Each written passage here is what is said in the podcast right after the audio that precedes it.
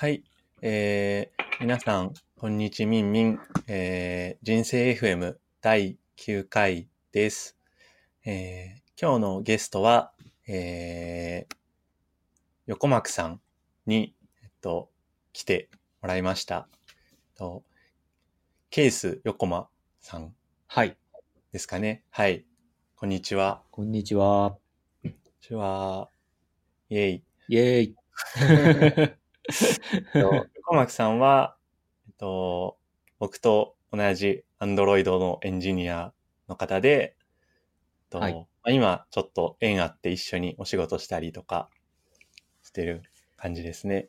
そうですね。はい。じゃあちょっと軽く自己紹介をお願いします。はい。えっ、と、横幕です。えっと、2011年ぐらいからずっと Android エンジニアをやっていて、で、最初は、まあなんか SNS のアプリを、まあ、作るチームにいたんですけど、その後、まあなんか転職して、えっ、と、スタートアップで、まあ車を運転する人向けのアプリを作って、で、そこで4年ぐらい働いてから、まあ今に至るというような感じです。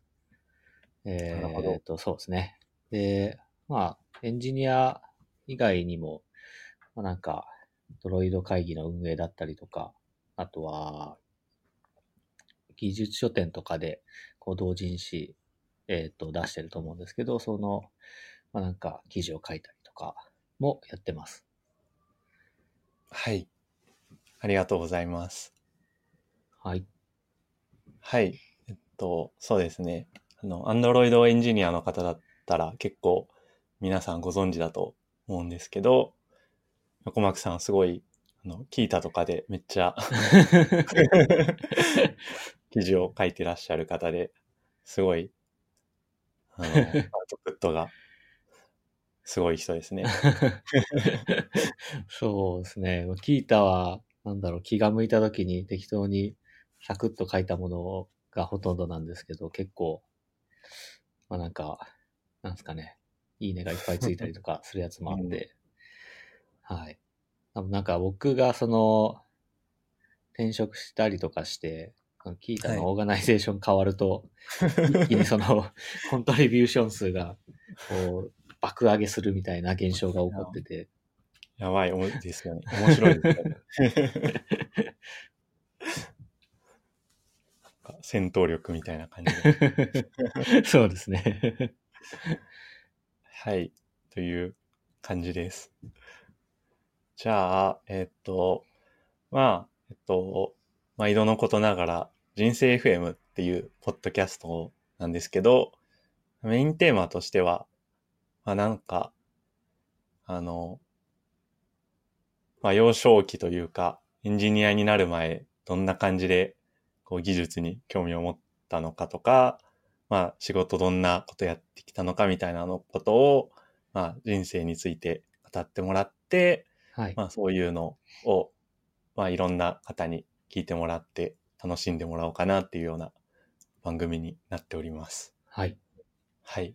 なので、えっと、早速ですが、あ、なんか、そうですね。まずは、じゃあ、エンジニアになる前の話とかから、なんか、はい。そうですね。なんか多分、なんだろうな、エンジニアをやろうというか、こう、純粋に IT 技術に興味を持ったのは中学生ぐらいの時で、ほちょうど、あの、家にインターネットがこう接続されたのが中学生の時だったので、う。うんうん。でその時ってちょうど、その、ジオシティーズとかいろんな、こう、サービスが出てきてて、まあ、個人でホームページを、こう、簡単に作れるような下地ができてきた時期だったので、まあ、僕もなんか、そうですね。もともと父親が、その、パソコンとか好きで、自作 PC めっちゃ作ってたんですけど、その、まあ、うちの1台をもらって、で、ちょうどそれと合わせて、まあ、なんかホームページの作り方みたいな本ももらえたので、それ見ながら、こう、あの当時は、あれですね、メモ帳で HTML を手書きしてましたね。おー あ、でもなんか、懐かしいですね。そうでしたよね、最初の。はい。なんか、中高生とかが自分のなんか、まあい、あの、個人、なんかイラスト描く人とか個人のサイト作るのはい。当時主流だったと思うんですけど、そういう人って大体メモ帳とかで HTML でしたよね。そうですね。もうなんか、何の保管もないんで、とにかくうん。頑張って自分で調べて、それを 入力するっていう感じだったので、うん僕もなんか、兄が高校の時になんかホームページみたいなのを作ってて、はい。でその本、そのなんか教本みたいなのをチラ見した時に、なんか HTML を書くために、なんかまずこう、冒頭、まあ、いわゆるヘッダーの部分に、はい。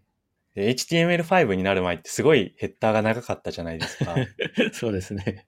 で、なんか、あれ、これをまず書きますっていうのを見て、あ、これは、これを覚えなければいけないのかと思って、あ、僕には無理だなと思って、なんか、そっとじしたっていうありますね。そうですよね。なんかもう、あの当時まだ JavaScript もまあ、あるにはあったんですけど、うんこう、今みたいなフレームワークがちゃんとできててとかではなかったので、なんか Snow.js をポチポチ書いたりとか、あとなんかいろんなこうサンプル集みたいなのもこう出回ってたので、これを使えばなんかこういうことができますよっていうのを、とにかく試しては、こう導入してみてっていうのをやってましたね。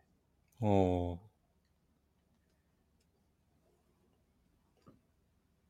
でも、アクティブでいいですね。そうですね。なんか、ちょうどまあ、中学校の同級生で結構ホームページ作ってる人たちも何人かいたので、なんかそういう人たちと、なんか、自分のホームページにリンク貼ってとかうんうん。をやってましたし、あとまあ GeoCities 最初使ってたんで、なんかそこでたまたまこう見に来てくれた人がいて、その人と、まあインターネット上でですけど仲良くなって、うんうんまあなんかお互いにホームページを行き来するみたいなこともやってましたね。うん。いや、いいですね。古き良き相互リンクの時代。そうですね。そうですね。こう頑張ってバナーとかも自分で作ったりとかして。ああ、いいですね。ね、なんかそれまでも一応家にパソコンはあったんですけど、ほとんどなんかゲームをするためのものとしか思ってなかったので、うん。なんかそこでこう自分で手を動かしてなんか作れるんだってのは新しい発見で、うすごいん。面白かったですね。うん。でもなんかその時はまだ、これが仕事になるとは全く思ってなかったですね。うん。ただ単に、こうホームページ作って楽しいぐらいうんだったので。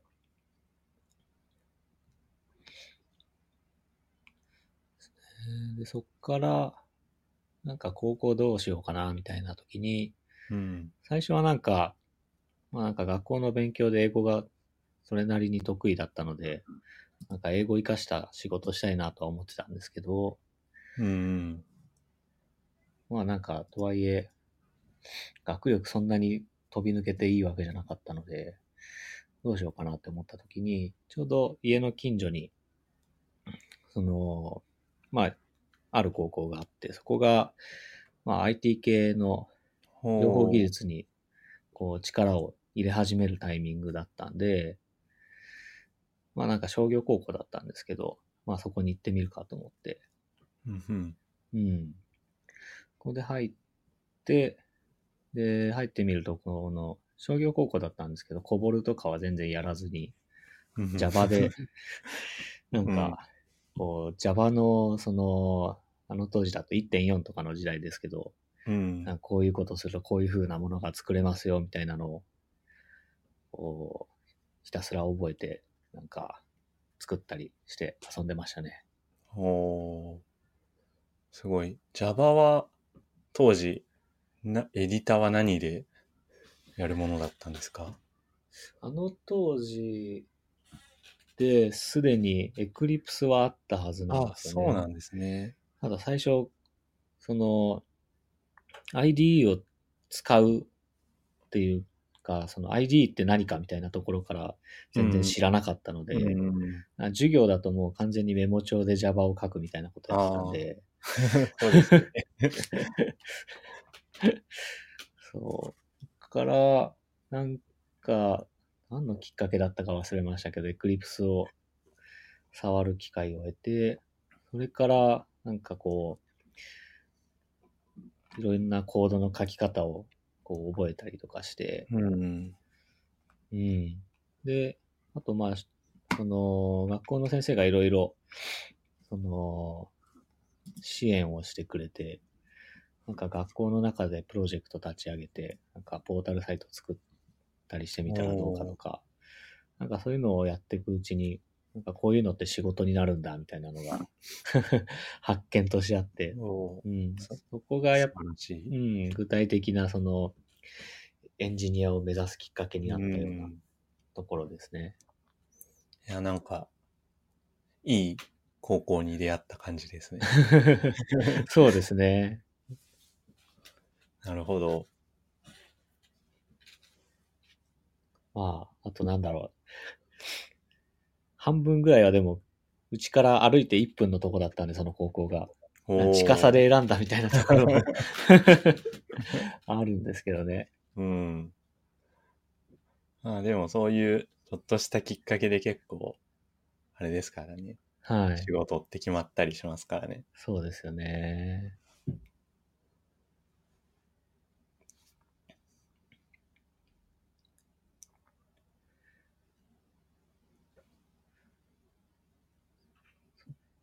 それから、高校であと何かやったかな。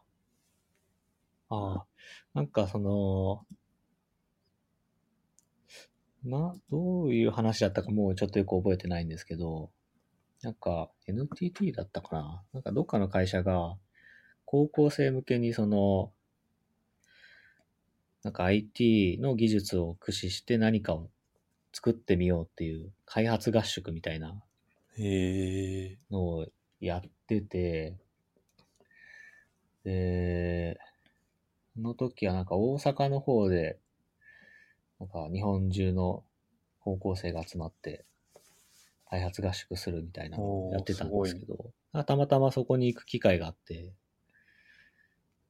そうですね、その時はあの、あれですね、スクイークっていう IDE があって、なんかこう、ビジュアルプログラミングができるやつなんですけど、うんうん。こう適当に絵を描いたりとかして、でその絵に描いたものに対して、こう、ブロックを組み合わせていくと、こう、その組み合わせたブロックに書いてある、その、うんうん。まあ、内容に応じて、うんうん。まあ、ものが動いていくっていうようなので、まあ、中身はあのスモールトークで書かれてるんで、おー、スモールトーク。そうなんですよ。ものすごい久しぶりに。そうで、まあ、自分でスモールトークのコードも、まあ、ちょこちょこっと書いたりもしたんですけど、うんうん。うん。なんかそこで、こう、いろんな、自分の高校の人たちだけじゃない人だ、あの、いろんな人たちがいたので、うん。その人たちと、まあ、どういうものを作ろうかみたいなのを話して、実際に作っていくってまあ、なんかハッカソンみたいなうん。感じのことをやったのも、すごい思い出としてありますね。おーいいですね。そうか。2006、7年ぐらいだともう結構、なんていうか、ウェブ系っていう業界自体は存在してる頃ですもんね。そうですね。結構、C、CGI とかで、はい。なんかもう、なんか EC サイトとか作ってるような人が結構いるような時代ですもんね。はい。なるほど。すごい。いや、いいですね。商業高校情報科っていうの、なんか、こう、じ、ちょうど先駆けというか。そうなんですよね。なんか、うん僕、地元岐阜なんですけど、おーあ、岐阜にそういう学校があったんですね。はい。なんかその当時、ちょうど2003、4年ぐらいが、僕が高校入った時時期なんで、うん。そのその当時の岐阜県のなんか知事の人が、岐阜にシリコンバレーを作るんや、みたいな。おー。多分なんか、他のうん。都道府県でもなんか似たような話あったみたいなんですけど、そうですね。はい。なんか岐阜は岐阜で独自路線で、うん。こう、ええ系のピッチャーを、その、誘致して、まあ、育てていくみたいな場所を、なんか2つ3つぐらい作ってたのかな。うん。なんか僕の実家の近所にも1個あって、あともう1個、あの、別の場所にもあるんですけど。おーでもそれがすごい。い近所にできたっていうのはなんかすごい運命的な感じですね。そうですね。うん。で、まあ、それきっかけで、その商業高校にも新しく、あの、情報技術を扱う学科がうんできたっていうのもあって。なんでまあ僕一期生なんですよね、その科の。だから結構好き放題 何でもやれた感じがして、めっちゃ楽しかったですね。ええ良さみがある。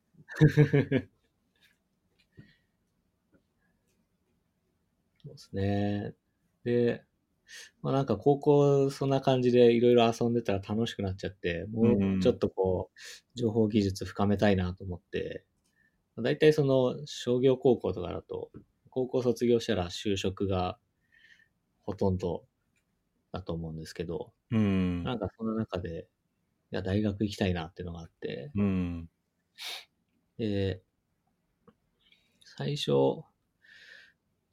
そうですね、どこに IT 系というか情報技術扱ってる大学があるのかなと思って探してたら、うんま。あ、いくつか、こう、やっぱりあるじゃないですか。うんで、まあ、情報技術といってもいろいろ、その幅広いんで、うん。こう工業系のハードうの方のもあれば、ソフトの方もあればで、幅広いので、とりあえずまあ、自分はソフト側の方を極めたいなと思って、そっちの方を探してたんですよね。うん。で、まあ、最終的にその、まあ、筑波大学の、あの、情報メディア創生学類ってとこに行ったんですけど、なんかその、最初、まあ、筑波にそういう学科があるのは知ってたんですけど、うん。まあ言うて筑波めっちゃ頭いいじゃんっていう。うん。商業高校の、その、あの、一般の、あの、授業だと全然追いつけないので、うん。まあ、無理やろうと思ってたんですけど、で、なんか最初違う大学を志望して、でそこの、なんか AO とか推薦とかで入ろうかなと思ってたら、なんか進路指導の先生に怒られて、お前はそっちじゃないみたいな。ええ。筑波大学のその書類渡されて、もうすごい、それもすごいなんか、めっちゃいい先生じゃないですか、そんなこと言ってくれるって。そうですね。マジかってでも、こう、言われた時は、無理でしょとか思ったんですけど。で、確か、あれですよね、人生 FM の前回はい。のも同じ学類で、そうですね。えー AC 入試使って入ったっていう話を聞いてたんですけど、僕もその同じ入試で入って、うん。で、まあ、なんかその前回でも話があったと思うんですけど、うんなんか AC 入試にこう願書を出すにあたってこういろんな書類をうん。送るんですけど、なんか僕あんま時間なかったのもあって、なんか慌ててて、で、とにかくこう、自己推薦書類というか、うん。こう自分がどういうことをやりましたかっていうのをまとめる書類を作るときに、まあ、なんか本当は別にどんなに作っても怒られはしなかったんですけど、まあ僕の時は、なんか A4 の紙1枚にとにかくまとめなきゃみたいなので、多分、本当に ものすごい、こう、薄い封筒で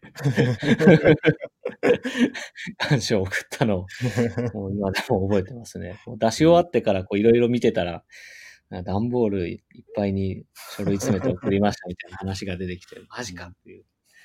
これ絶対落ちたなと思ったんですけど。あでもなんか、わかんないですけど、この、情報をきちんと整理して、はい。短くまとめてたっていうのを、意外と評価っていうか、印象良かったそうですね。もあるのかもしれないですね。そうですね。そうだったらいいですね。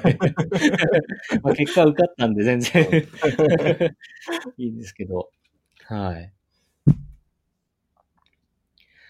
で、まあ、そんなこんなで、そうですね。あの、大学のその、情報メディア創生学類っていうのも、実は僕が入学するタイミングでできた学類だったので、大学も一期生っていう感じで、先駆者ですね。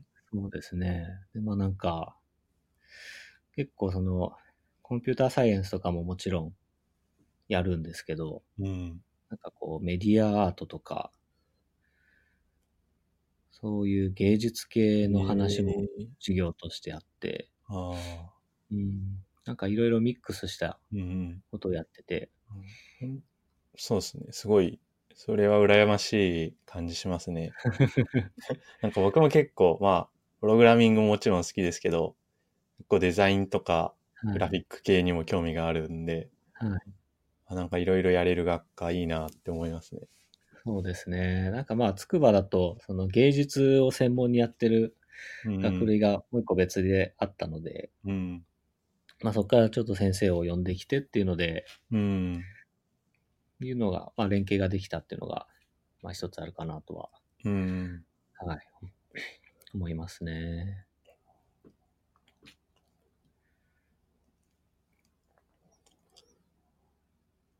あとは、まあ大学に入ってからだとやっぱり、そうですね、大学っていろんな研究設備持ってるので、うん。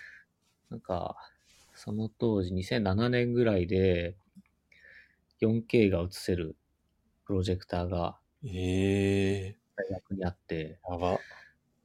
なんか超でかいんですよ。スクリーンもめちゃめちゃでかくて、うん。なんかあの、なんていうか、ホールみたいな ところにその設備が入ってたんですよ。なんか当時 4K って、まだなんかハイビジョンがうんぬんとかそうですね。時代で、ハイビジョンいるのかみたいな話が。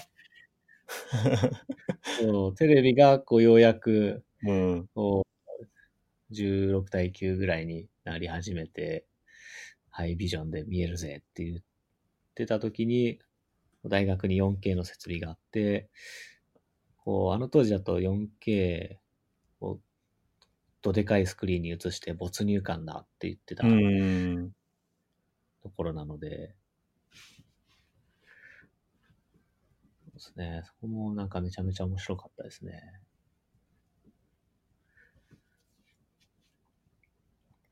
うん、なんかそれきっかけ、あんまそこが直接のきっかけではないかもしれないですけど、なんか、その、まあ大学の1、2年はやっぱり基礎教養が多かったんですけど、こう3年生ぐらいになってくると、そのもうちょっとこう、どういうところを極めるかみたいなところで、発展的なところが出てきて、その中で、なんか 3DCG 作ったりとか、するうん。授業があって、とか、あと、なんか、なんだっけな、夏休みの時期だっけな。なんか、こう、他の学類の人たちと集まって、まあ、一つの VR コンテンツ作ってみようっていうのが、へえ。その時なんだっけな。なんか、エジプトの、なんか古い遺跡にあるような、こう、像をうん。3DCG に起こして見れるようにしようみたいなのをやってたんですけど、うん。なんかそういうのがきっかけで 3DCG ちょっと面白いなと思ってみたりとか。うん、あとは、とそのつながりで、その芸術系の先生とよく話するようになって、うん。なんかその、まあ、学類ができたばっかりだってのもあって、こう、まだ先輩にこう、研究室にいる人がいなかったので、どういう研究室があるのかっていうのが、こう、誰も分かってなかったので、うん。なんか研究室紹介をするパンフレットを作るみたいなので、こうグラフィックデザインをちょっと勉強してみたりとか。結構、じゃあ、デザインとか CG とかもそうですね。触ったりしてた感じなんです。そうですね。すごい、羨ましい。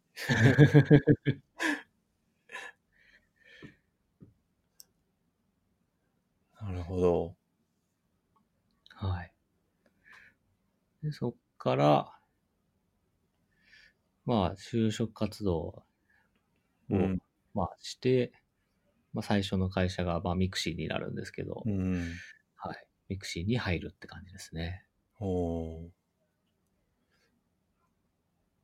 いやー、いいですね。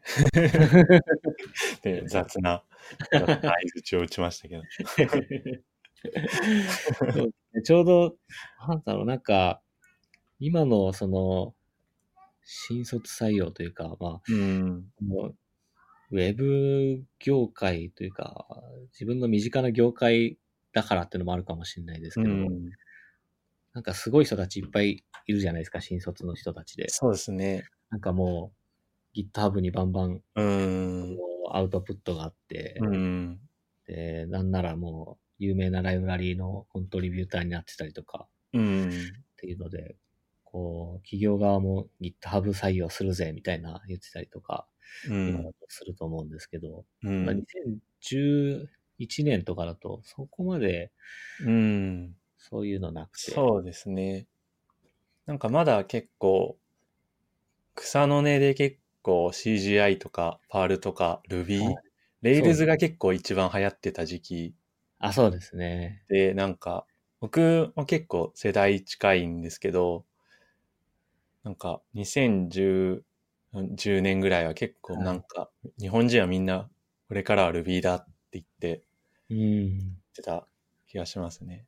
そうですそういう人もいたけど、まあでも Ruby とかやってる人は相当こう、なんかそれだけでちょっといけてるみたいなそうですね。感じで、まあやっぱ主流は普通に情報工学やって、なんかシステムエンジニアリングみたいな、っはい。ていうかなんて言うんだろまあ、う。SE コースみたいな勉強、は UML の勉強とかはい。するのが主流っていうような感じでしたよね。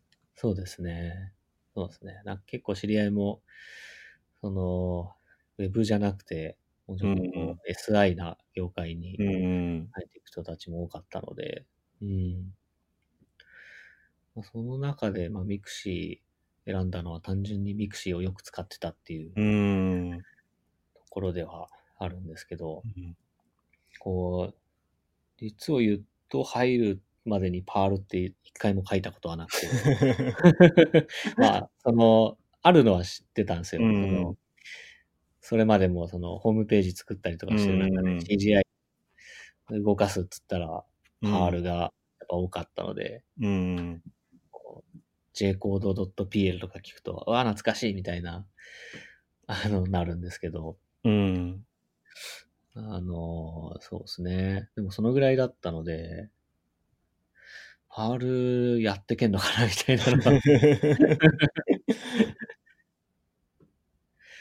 そうですね。まあなんか一応入社前にその、なんていうか、オライリーのパールの本渡されて、これで勉強してきてね、みたいなのが。でまあ何かしらその、勉強の成果出したいなと思って、うんで、まあなんか一個あの、パールのモジュールを書いてみたのを、こう、まあ、入社前に提出してみて、っていうのはやりましたね。なんかあの当時だと、割と Amazon の API で遊んでたうん。ので、で、最初遊んだ時 Java で書いてたので、まあじゃあこれを R に落としてみるかっていうので書きましたね。うん、おーうん。でも結構難しかったですね。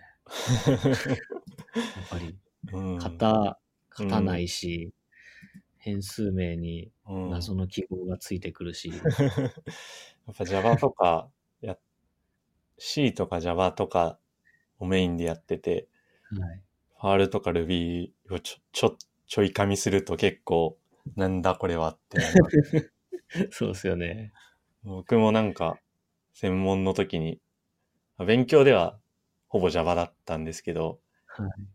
なんか、Ruby をやったらなんかかっこいいみたいなネットの、あの、うん Twitter の圧を受けて、Twitter で、あ、じゃないや、えっと、Ruby で Twitter のボットを書いたりしてたんですけど、はい。なんか、全然理解せずにコードコピペしてましたね。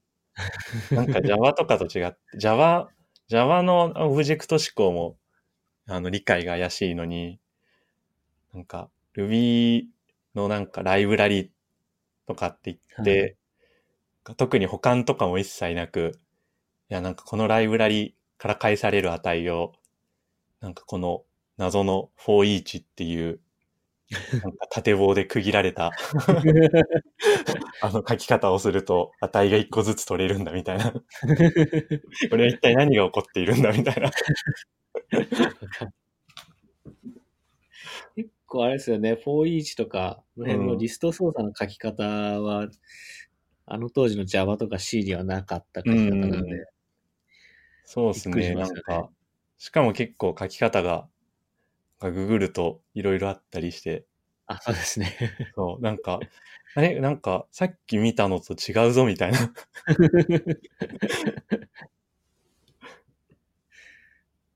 そうですよね。うんいろいろ、こう、シンタックスシュガーじゃないですけど、うん。フレーバーがいっぱいあって、うん。どれが正しいんだみたいなのがありますうね。ん。あれですね、パールだと、こう、究極全部リストなので、おー。ハッシュもリストなんですよ。へえ。ハッシュ、Java だとハッシュはハッシュじゃないですか。キーとバリューのペアで。はいはいはいはい。そうですよね。で、まあ、並べか、それを並べ替えようと思ったら、まあなんか、キーを見るなり、バリューを見るなり、う並べ替ん。えたら、まあ、その通り並ば、並べ替えれるんですけど、うん。パールで雑にすごい並べ替えるもの書いたら、ハッシュがめちゃめちゃになって、あの、キーとバリューのの対応が、最初のえー対応と違う対応になっちゃうんですよ。ハッシュとはみたいな。0番目と1番目がこう、キーと、それぞれキーとバリューみたいな。並び方をしてるので、それを雑に並べ替えちゃうともう、はちゃめちゃになるっていうのをそこで、なるほど。初めてこう、触った時は衝撃的でしたね。なんでこれ、キー、キーがないんですけどって思って。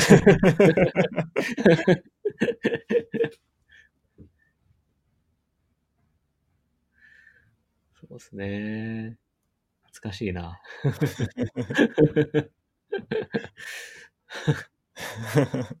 え、じゃあ、会社入って最初はファールをやられてたんですか？そうですね。最初ちょろっと Perl 書いてましたね。なんか、やっぱり入社が2011年でミクシーできたのがもっと前うなんで、ん。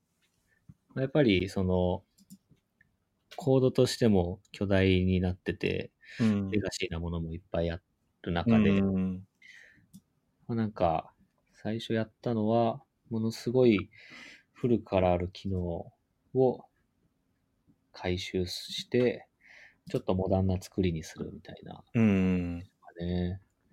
で、そうか、その画面、あの当時で、か、パソコンでしか表示がうまくできてなかったのかな。で、それを、なんか、モバイル、あの当時だとまだガラケーが主流だったんで、うん。ガラケー向けとか、スあマホ向けとあか。にそっか出そうでするようにすねるっていう。結構まだ、ガラケーウェブの需要がそうなんですそれなりにあった時代ですよ。それなりにというか、かなりあった。ミクシーとかは特に。そうですね。うん僕自身もスマホ買ったのって、ミクシー入った後なんで、うん。入社したばっかの時はまだ普通にガラケー使ってたんで、うん。で、そこで、まあ初めて、こう、プロダクションで Perl を扱うみたいなのをやりましたね。うん。一応ミクシーの中だと、その、まあ、フレームワークというか、アーキテクチャがしっかり決まったものがあったので、うんそれに乗っかればうまく動くよっていうので、うん。難しいですね。そんなのやりましたね。うん。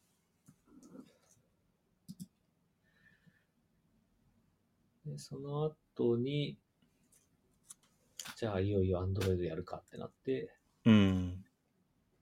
そうですね。2.3とか、の当時だと、MiSDK が確かまだ2.1とかだったけうど、ん。そのあたりの頃の Android から入った感じです。うん。なるほど。結構、Android デビュー自体は僕と同じくらいおおね。僕も最初は2.1とか2.2とかがメインで開発してた気がします。うん。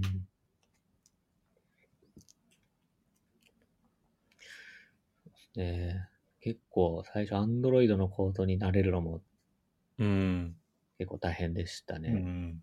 なんか、それまでだと、普通に Java で、なんというか、非同期処理とかするのも、そんなにうん。まあ難しくないというか、うん。まあ、コールバックセットして、それを、こう、非同期処理に渡してあげて、でうん。帰ってきたコールバックからなんかするみたいな、単純な作りだったと思うんですけど、まあ、Android だとやっぱり画面回転とかうんライフサイクルがあって、うん。あ非同期処理が終わる頃には画面がもうないみたいなうん。のとか、あとまあ単純に、あれですね、Android の画面の作り方として、アーキテクチャがそんなにまだ僕知らなかったので、そうですね。うん初期の頃は本当にこう手探りというか、はい。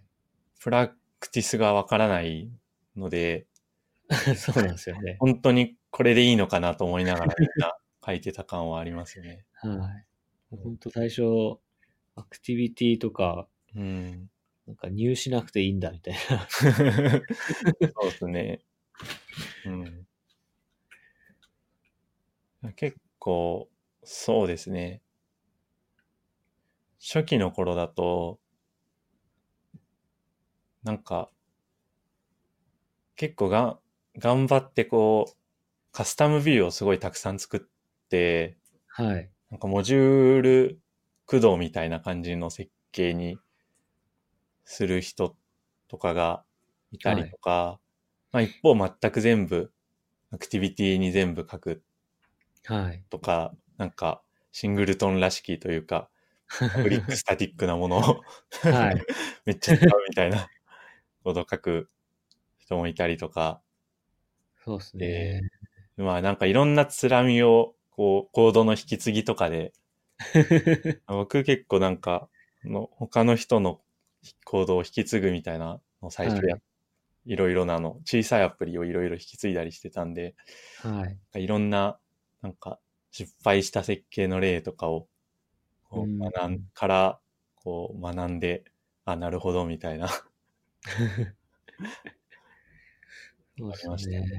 うんこの当時だと、まあ、なんだろう、画面の、ああいう、あるアプリで、どういう設計にするかっていうと、MVC とかがうん。主流だったような気はうん。するんですけど、うんとはいえ、なんかこう、非同期処理の、なんかアシンクタスクがアクティビティにあったりとか、うん。そうですね。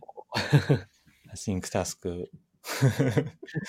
割とコントローラー辛いな、みたいなうん。のがあった時代なんですよね。なんか、MVC 自体も、まあ、なんだろう、バックエンド MVC というか、はい。ウェブフレームワークとしての MVC っていうのが、結構、その Android とか iOS が出てくる前までは、はい。結構、数年間議論されてて、で、なんか JavaScript とかもまだ jQuery とかで、まあ、グローバルに結構ガンガン書いていくみたいな、はい。あの感じだったので、本当に、クライアントアプリのうん。設計をどうするべきかっていうのは、結構新しい、なんか、なんだろう、コンピューターサイエンスの分野っていう、そうですありまねす。なんか、そういうのだと、なんかミクシーって結構、うん。フロントエンドの設計すごい頑張ってて、なんおー、かあの当時ですでに Promise があったんですよ。おー、なんか、そうですね。で、その流れが Android にも徐々にやってきてて、うんなんか似たようなものが、そうですね。同僚の人がライブラリー作ってたかな。ん。で、それをちょっと使ってみたりとかもしましたね。うん。最初はもうなんかアーキテクチャってなんだみたいなところからでしたけど、うん。うん、なんかいろんなアーキテクチャがあって、なんかどうやっていくのがいいかっていうのを、こう、手探りながら勉強してたのが、まあミクシーにいたと、うん。そうですね、仕事でしたね。ミクシーといえば、なんか、アンドロイドトレーニングがすごいはい。イメイメージというか、了解そうですね、なんか、うん。多分2013年とかだと思うんですけど、うん。あの、まあ、ミクシーっていう SNS サービスだけじゃちょっと事業として厳しいよねっていうのが、うん。こう、だんだん分かってきた時期で、うんで、その時に、まあ、じゃあスマホアプリを作れる会社にな、しましょうっていうのが意思決定としてあって、うん。で、そうですね。なんか、その当時ミクシーでスマホアプリいじれる人って本当に、まあ限られてたので、うんほとんど、あの、ウェブのフロントエンドだったり、まあ、 Perl のバックエンドだったりってう。いうん人たちがメインだったので、うん。そういう人たちに向けて、まあ、スマホアプリこうやって作るんですよっていう、まあなんか研修を社内でやっていきましょうっていう話があって、でそのタイミングで、うん。あの、Android トレーニングっていうのを作り始めたんですけど、うん。そうですね、最初オープンソースにするとかは考えてなくて、うん。たまたま、まあ一緒にやってた人に、まあなんかこれオープンにしてみたらっていうので、うん。オープンソースにしてみたら、なんかすごい、ものすごい話題になったっていう感じでうすね。ん。いや、あれは僕も結構見てたし、はい。なんか、すごい画期的というか、はい。なんかアンドロイドって入門書もこう言っちゃなんですけど、結構質が、なんか、うぞうむぞう感があるというか、初期の頃のアンドロイド入門書って、はい。なんていうか、ウェブのとか、ククライアントの文脈の人じゃなくて、はい。はい。文脈の人が書いた本とかが結構あって、はい。なんか入門、アンドロイド入門なんだけど、第一章、なんかキャンバスで、なんか、描画してみましょうみたいな、そこからか、みたいなことそういう本が多かっったりとかして、はい。なんか、あの、いい教材ないって言われても、う、うーん、みたいな、があったので、結構すごいお世話になった気がしますね。うん。ちょうどその頃僕はなんか、某社で基盤チームみたいなはい。ところにいて、なんか、こう、どう、なんか、新しく入ってきた人の水準を引き上げるかみたいなはい。こととかやってたので、はい。これ読むといいのではみたいな、使そうわせていただいたりしてましたね。うん。結構公開した後に、まあ自分たちのもちろん使ったんですけど、うん。お話聞いてると、いろんな会社で、こう、社内で共有されて、使われてる話がうん。あって、これはすごい、こう、なんというか、うん、自分としてはなんか、こう社内で使うために作ったっていうのはあるんですけど、意外にうん。すごい便利なものを作ってたんだなっていううん。感じですね。うん。うん。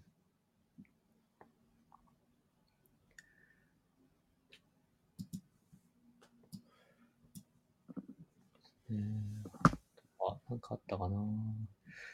あとは、そうか。ミクシー、その、あと、ミクシーのアプリじゃないチームにちょっといたりもして、なんか、あれですね、今で言うノハナとか、うん。ノハナか、ノハナがメインですね、その後は。のアプリの、あのー最初は野花の写真で年賀状が作れるっていう、うん。あるんですけど、うん。この Android アプリをこう一から作ってみたりとか、もやりましたね。うん。うん。なんかまあ、それまではこう、もうすでにあるアプリを、こういかに、こう、機能を追加していくとか、こう、問題を改善するとかっていうのをやってたんですけど、まあ、その野花がきっかけで、まあ、新しく、まあ、事業ももちろうん作っていくなるんですけど、まあ、アプリ、技術的にも、その新しくアプリを作っていくっていう体験をしましたね。うん。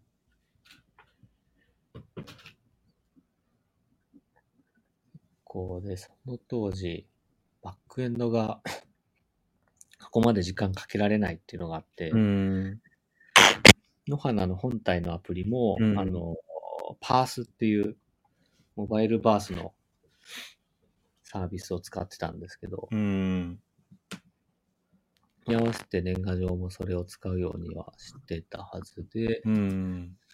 うん。なんか、そうですね。今で言う、言うと Firebase とかすごく便利で使いやすいと思うんですけど、うん。その当時まだそういうのがあんまりなくて、パースがものすごいその、モバイルバースの先駆けみたいなうん。感じなんですけど、なんかもう、ほとんどバックエンドを書かなくても、うん。データベース作れるし、こういうのをアクセスする口も作れるっていうので、それもすごい新しいんでしたね。うん。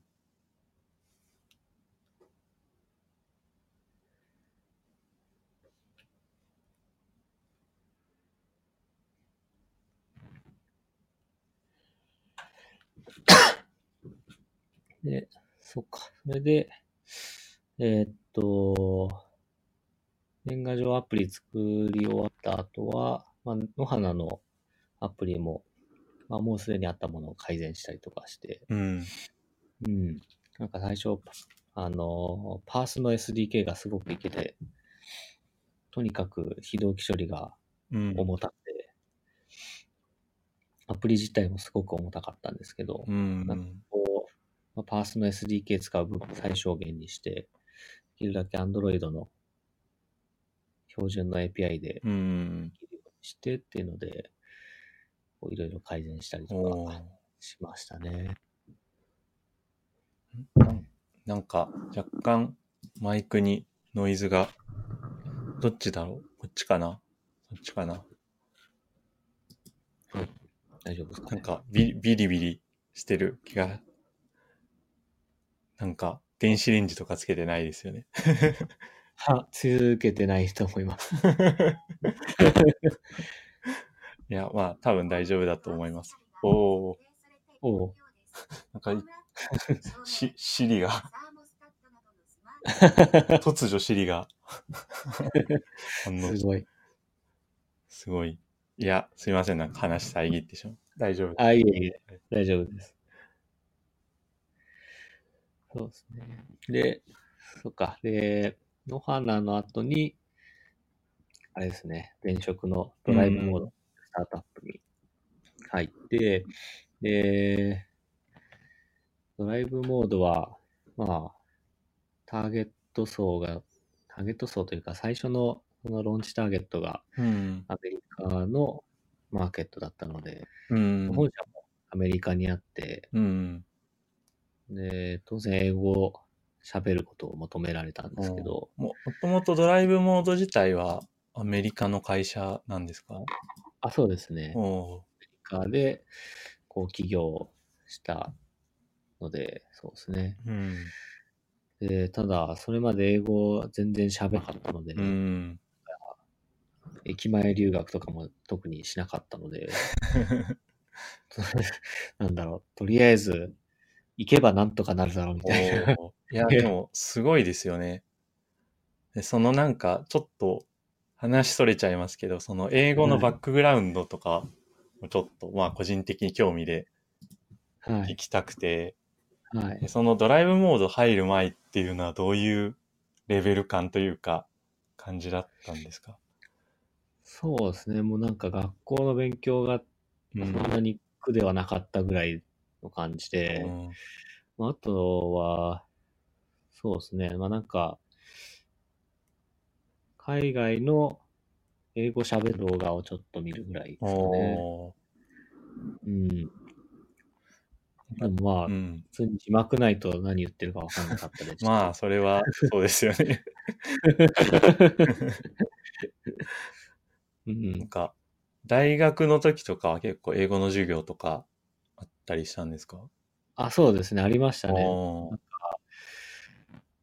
えっと、単位として3つあるんですよね。うんで、どういう振り分けだったかもよく覚えてないですけど、週大授業があって、それぞれなんか違う先生が、なんか、英語の授業をしてて、うん。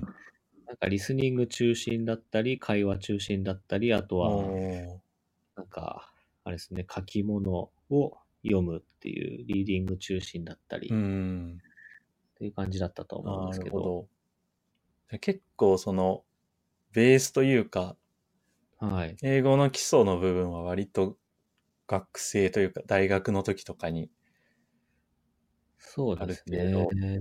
勉強した感じですうん。かね。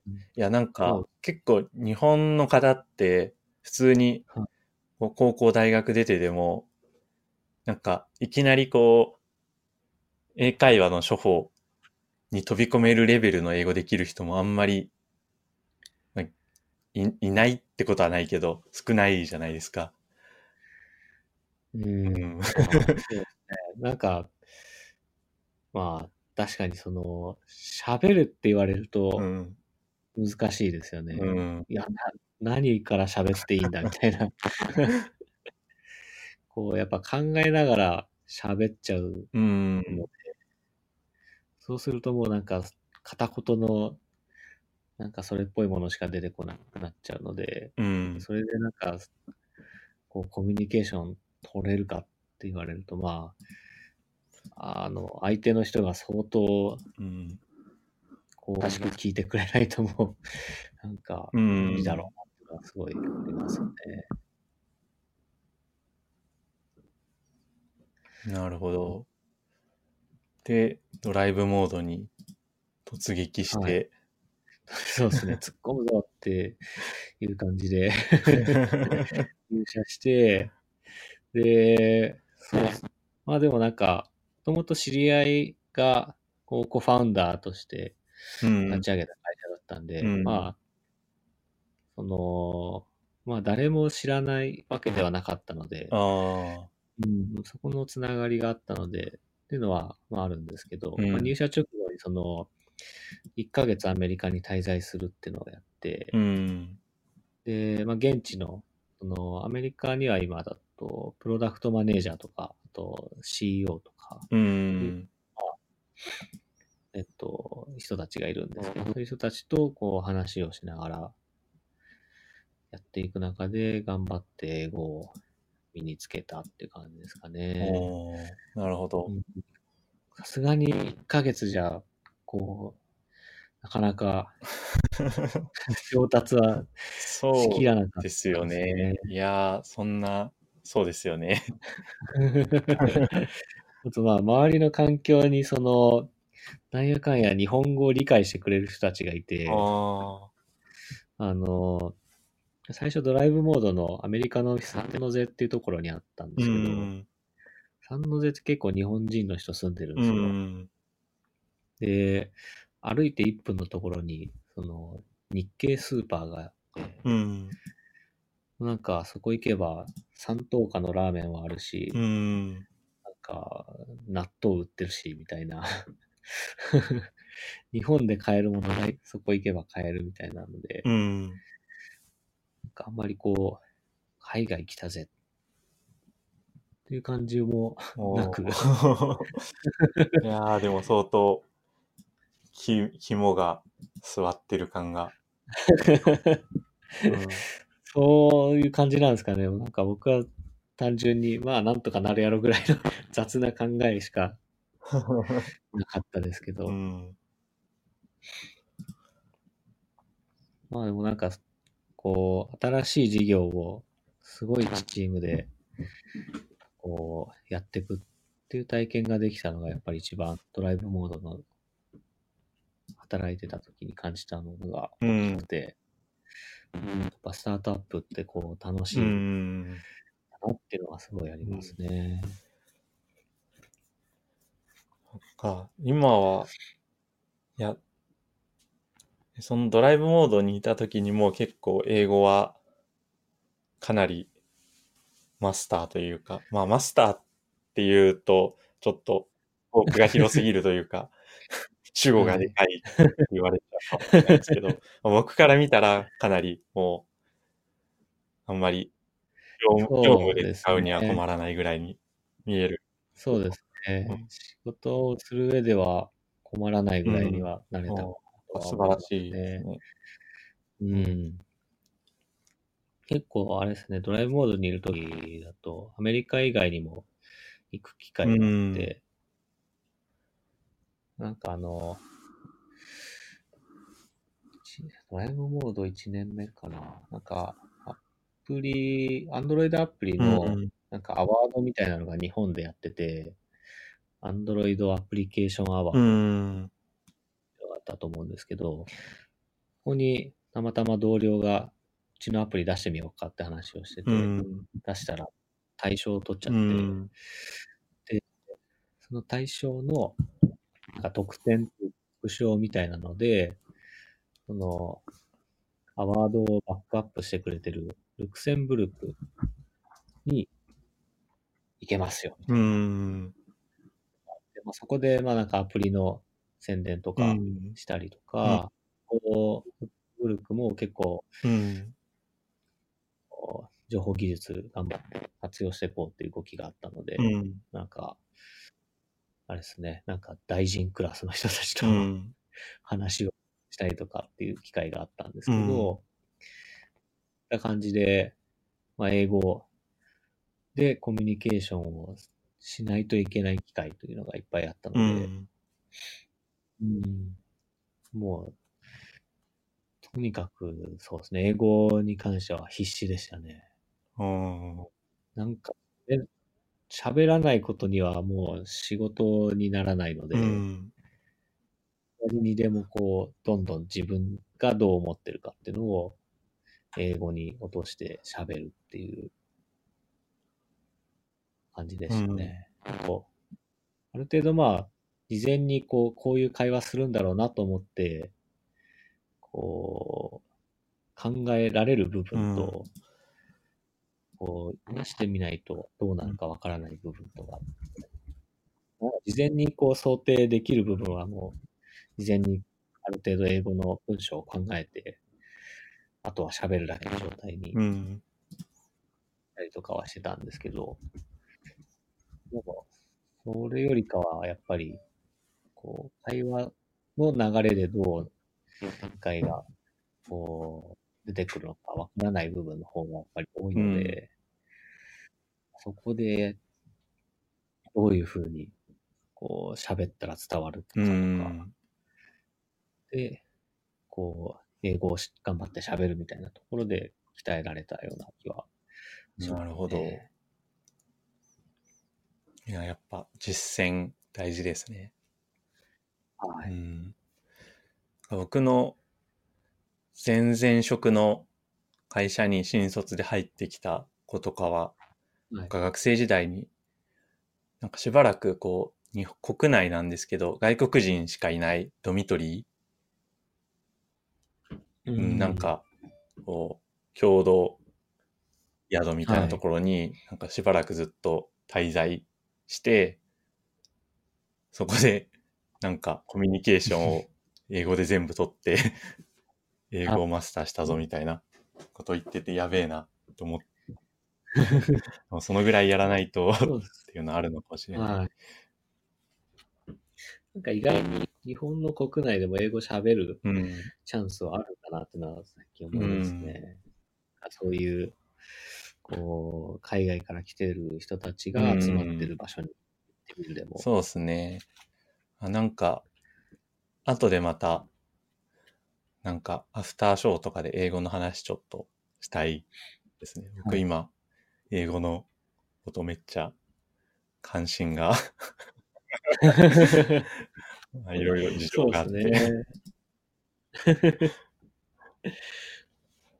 なんかこう振り返ってみると、こう、中学生の時にこう英語なんか好きで、うんなんか英語使える仕事したいなと思ってたのが、意外にこういう形で、なんか叶うというか、っていうのもあって、そこはすごい振り返ってみると、ああ、なんか繋がってるなっていうのは思いましうたね。ん。ああ、なんかそれすごいいい話ですね。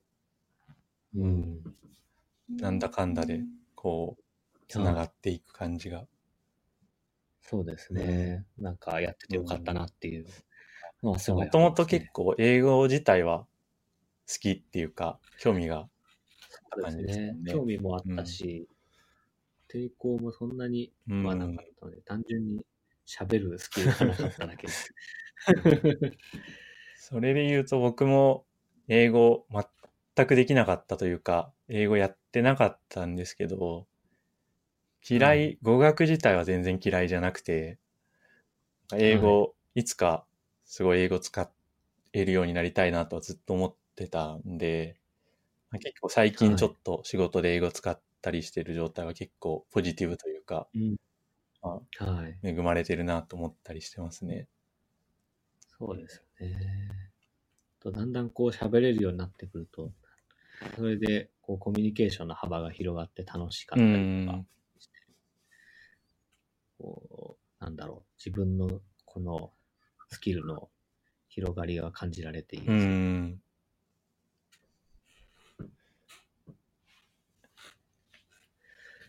で、そっか。あとはですね、ドライブモード入ってから、あの、ドロイド会う議んが始まったので、そこも運営として関わるようになったうりとか、ん。なんか、そうですね、コミュニティ、いろんな、その技術系のコミュニティあると思うんですけど、うん、うん、なんかそれまではなんかポテトチップスとかで話してたのが、まあ、よりこう、コミュニティを作っていく方にこうシフトしていったような感じですかね。うん。ドロイド会議もすごい楽しい。なんかすごいワイワイやってますよね。いや、すごい大変そうだなとは思いつつ。ここれほどすごい大変そうなものがみんなのなんかこう、なんて言うんだろう、ホスピタリティでこう、見事にはいこう、運営されているのが凄まじいなっていう感じが。ううん、そうですね。まあ、もともとなんか、ドロイドコンが東京にも来てほしいよね、みたいな思いから始まってるんですけど、なんかこう、まあそこからなんか、じゃあ、自分たちで一回やってみるかっていう、うん 方にシフトして、本当にやっちゃうんだみたいなところは、あそこはすごいですよね。はい。でもなんか、運営は運営で、まあ、大変なのは間違いなく大変なんですけど、それでも、楽しいことなので、うん。なんかは、そうですね、初回はあんまりやってなかったですけど、長いこと、あの、ツイッターの中の人とかをやってるので、なんかこう、ツイッターでなんか発信すると、うん。こういろんな人たちの反応が見えて面白いとか、またいろんな、その、このセッションの感想どうなってるかとか、うん。そういうのがリアルタイムに見れるので、そうですね、そういうのすごい楽しいね。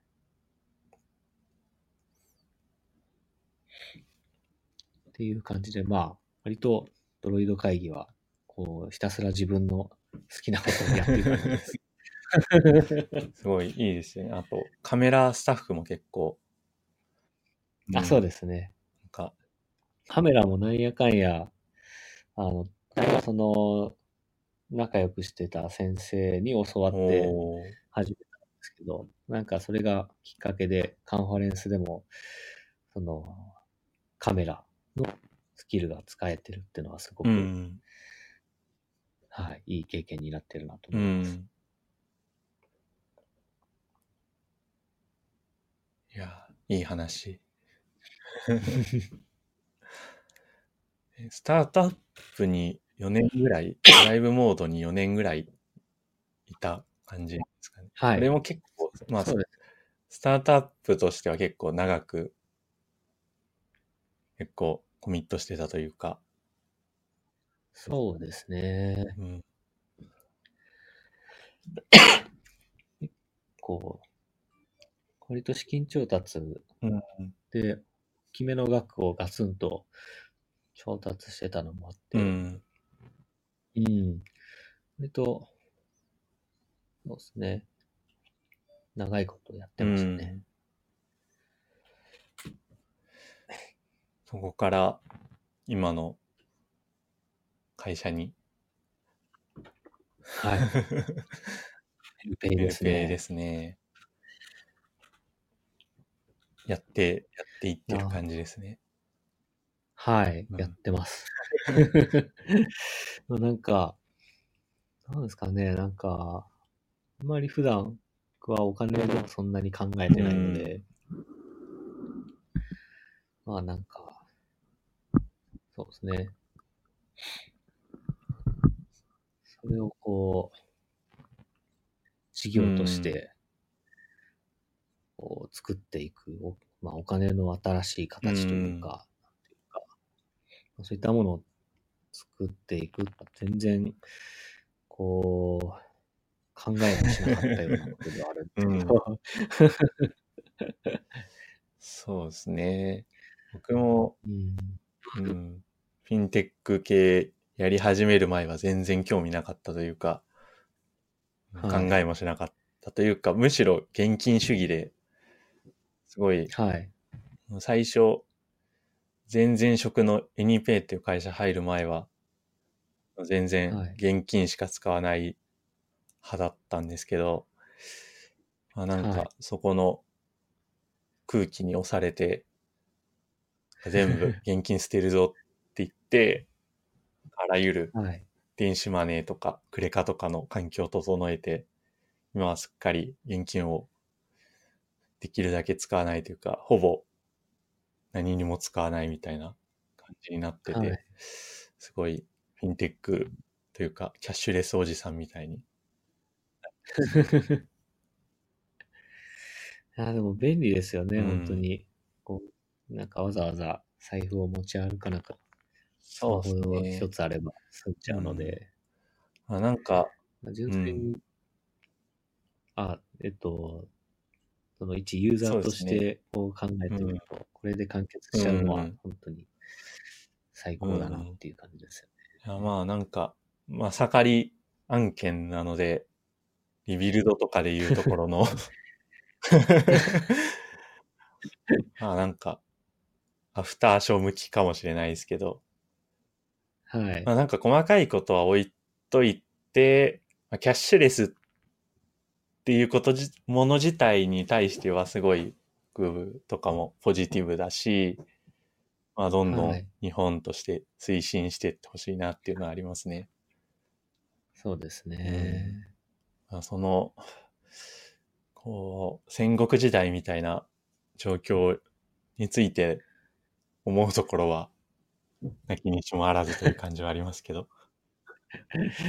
そうですね。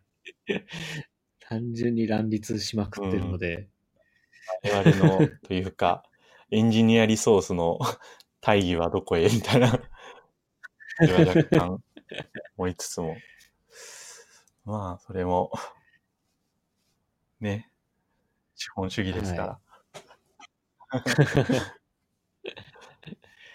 そうですね。今後こう、キャッシュレスから、こう、その先に、こう、業界が進んで、進んでいくそうですね。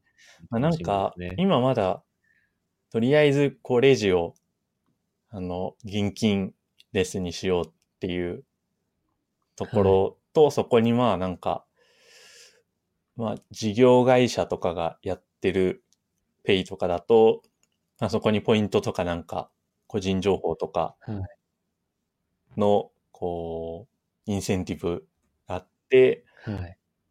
まあ、うまくやろうみたいなところだと思うんですけど、やっぱ最終的にはその、まあ、それこそそういうドライブモードみたいな会社とか、えはい。みたいな感じでもうなんかこう、一気通貫のライフスタイルとしての、こう、はい、デジタル化というか、まあ、はい。SF っぽい世界の入り口として、まあそういうものがあったらいいな、みたいな感じはありますね。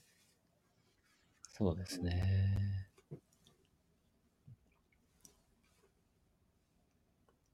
やっぱり各社欲しいのはやっぱ、ユーザーのそのアイデンティティそうですね。この部分がないと、こう、先に進めない感はあるので、うんまあ、そこを各社というか、各組織が欲しがりすぎてるせいでみんな独自にやろうと してしまうという、あなんかどこかで見たような歴史が繰り返される的な、おこれはなんか、はい。黒船がやってくるパターンではみたいな、ありますけどね。そうですね。まあでもそういうのもなんか、なんですかね、企画自体はあるんですけどね、こう、まあ、SNS の時代から OpenID とかで、うん。こああ、そうですね。う、。どんどんそのサービスに提供していくみたいなのも取り組みとしてはあるので、なんかそういったものが、こう、まあ、なんか再発明されるのか、こう、昔からあるものに乗っかっていくのかはわからないですけど。まあ、結構う、んいろいろごたごたしながらも、1年後、2年後どうなっていくのかはすごい興味深いというか、面白いね。部分でありますよね。この日本のはい。IT の側面としては。そうですね。はい。と、結構なんか、もうあっという間に1時間以上経ってしまって、普通に経歴の話で1時間してしまいましたけど、まあでもいろんな話伺って、なので、一旦本編はこんな感じに。はい。なるほど。で、あとは、あの、なんか趣趣味とか、こう、まさかりっぽい話とか、もうなんか、こう、と面白話はアフターショーに持ってって、はいこう僕の課金を促すという邪悪な、はい。邪悪なソリューションをやっていきたい。いやーやっていきましょう。はい。じゃあ一旦、えっ、と、本編はこの辺りにしておこうと思います。えー今日のゲストは、はい。えーケース横間さん、横幕さんでした。ありがとうございました。はい。ありがとうございました。